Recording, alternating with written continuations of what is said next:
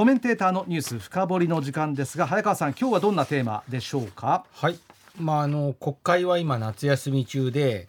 まあでもあの秋の臨時国会これ開かれた場合解散の可能性があるよねというそういう指摘もある中ですね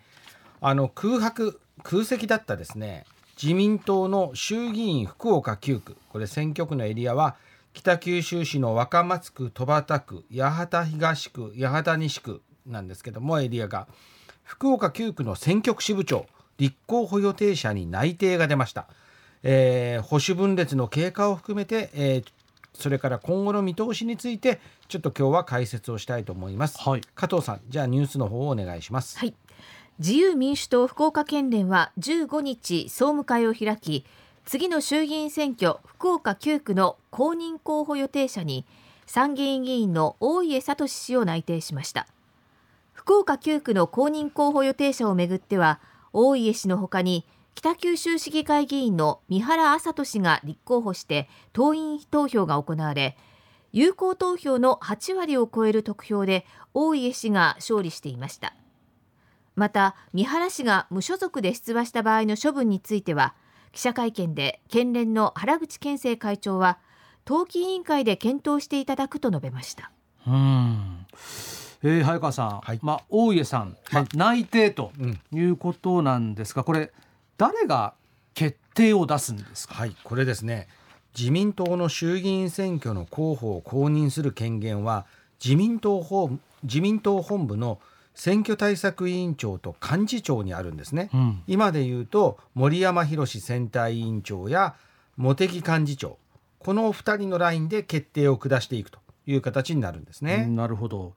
で、えー、党員投票で大敗して、まあ、県連が内定を出さなかった、うん、内定しなかった三原市議が公認されるってことはあるんですか？ありえます。あるんですか？可能性はあります。これね実際に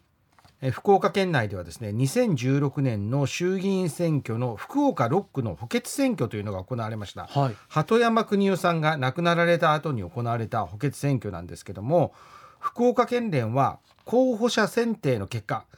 県連が選んだ候補の結果を結果の候補をですね党本部に覆された歴史があるんですね。これと同じことが今回福岡9区で起きなくもないというところなんですね。その2016年の6区の補欠選挙の時って、はい、公募とか党員投票はあったんですなかったんです。なかったんです、ね、この時はですね松山正治参議院議員を長とする県連の候補選考委員会っていうのが何度も開かれて当時の倉内勲県連会長の長男を県連は候補に決めたんですね。はい私ずっと取材をしてたんですけどもその手続きに、まあ、自民党の手続きに、まあ、歌詞はなかった普通に選考をやってまあまっとうな結果を出したよねというふうには記憶してるんですけども、まあ、この時亡くなった鳩山邦夫さんの次男鳩山二郎前大川市長今の現職の鳩山さんなんですがもう出馬の意向を示して党本部は補欠選挙に勝った方を公認する選挙に勝ったを行った後に勝った方を公認するそういう決定をしたんですね。いわゆる福岡県連の意向に沿わない決定を出しそういう決定を出したことでこの時倉内会長は県連会長を辞任されます。で鳩山二郎氏が当選し自民党の公認候補となってずっとその後自民党の公認候補として鳩山さんが立って当選して今に至ってます。で福岡県連としてはこの経験を繰り返さないように今回は公募とか党員投票という形をとっているんですね。期間決定のこうプロセスを公表していくような形ですよね。そうなんです。あの期間決定のプロセスを明確に示す。こうやって決めますということを明確に示し、それに沿って選考を進めて、9区の自民党員の圧倒的な支持を得た大家さんに内定を出したんですね。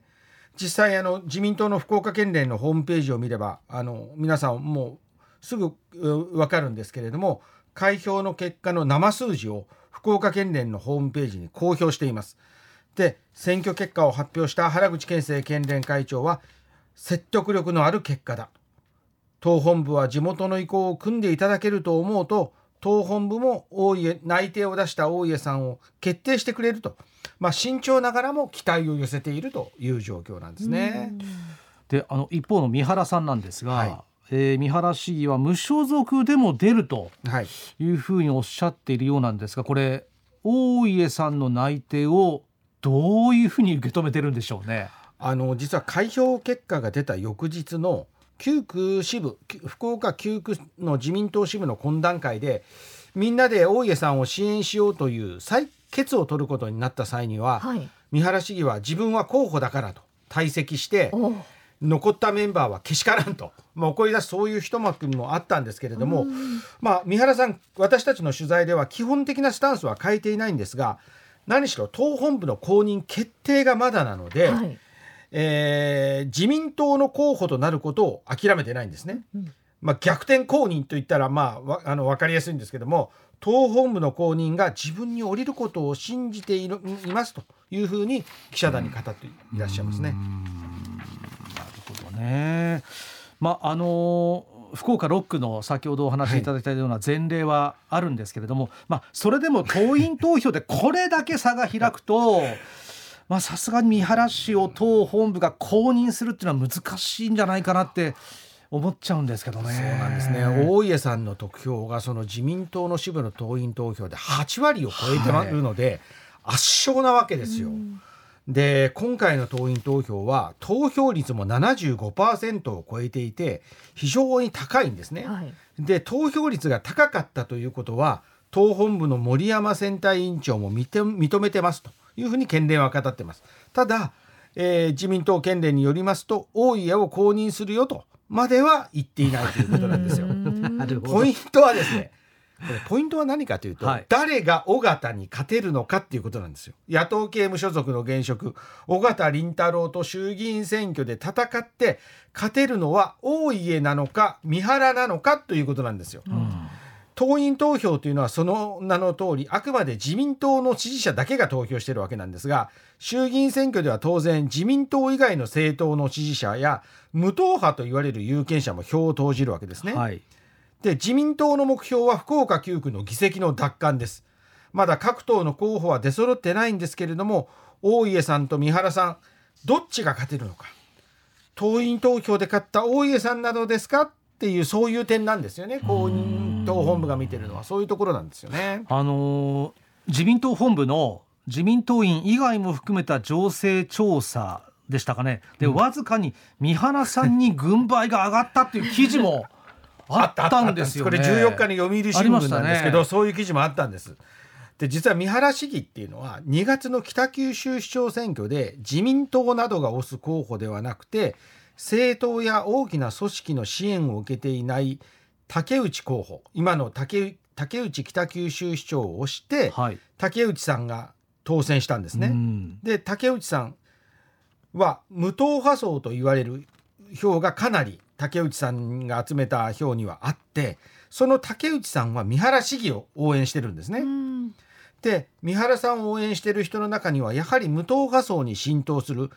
福岡市関係ないじゃないかという人もいるかもしれませんが福岡市の高島総一郎市長も三原市議を応援してるんですね。うん。高島市長の最初の秘書だったそうなんですよ。うん。三原さんってですね。そういう縁もあって応援してる。この無党派に一定の支持がある2人の政令市長市長が三原市議を推す。この枠組みがずっと崩れなければ三原さんが無党派の票も集めて対尾形凛太郎で自民党として三原の方がより勝てるんじゃないの？とそういう判断を党本部が下していく可能性はありますね。これあの、ね党の公認決定っていうのはいつ頃になるんですか？これわからないんですよ。あ解散総選挙が近いとなれば勝つために早く候補を決めていく、えー選挙区の中に候補を浸透させていくために早く候補を決めるんですが解散総選挙がしばらくないとだなそういうことになれば党本部は慌てて候補を決めることもないんですよ。はい。現在の衆議院議員の任期まだ2年以上残っていますのでその解散風の吹き具合とかによって、えーこの福岡9区の支部長内定から決定出るタイミングが変わってくるということになりますね。福岡9区の支部長っていなくても大丈夫なんですか？ねいるに越したことはないんですけども いなくても支部は回るんですね。回るんですか？実際に福岡6区はその保守分裂とな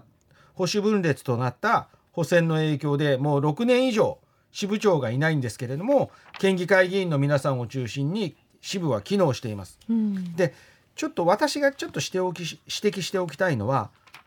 大家さんは参議院議員を三原麻人さんは市議会議員を辞めないで衆議院議員の候補になろうとしていることなんですよ。これは自民党以外の政党でも見られることなんで自民党に限ったことではないんですけれども国会議員になるためにあるいは参議院から衆議院にくら替えをするために続けられるギリギリのタイミングまで地方議員や参議院議員を続けながらいわゆるいわば退路を断たずに別の選挙の準備をしている。これがこれについて有権者の方々がもうどう見ていくかというところを私はちょっとなんとなく2人ともやってるんでどっちかが悪いってこともないんですけれども、あのこれをどうけ有権者の方がどう見ていくかという点はこれからちょっと注目しておきたいなというふうに思います。はい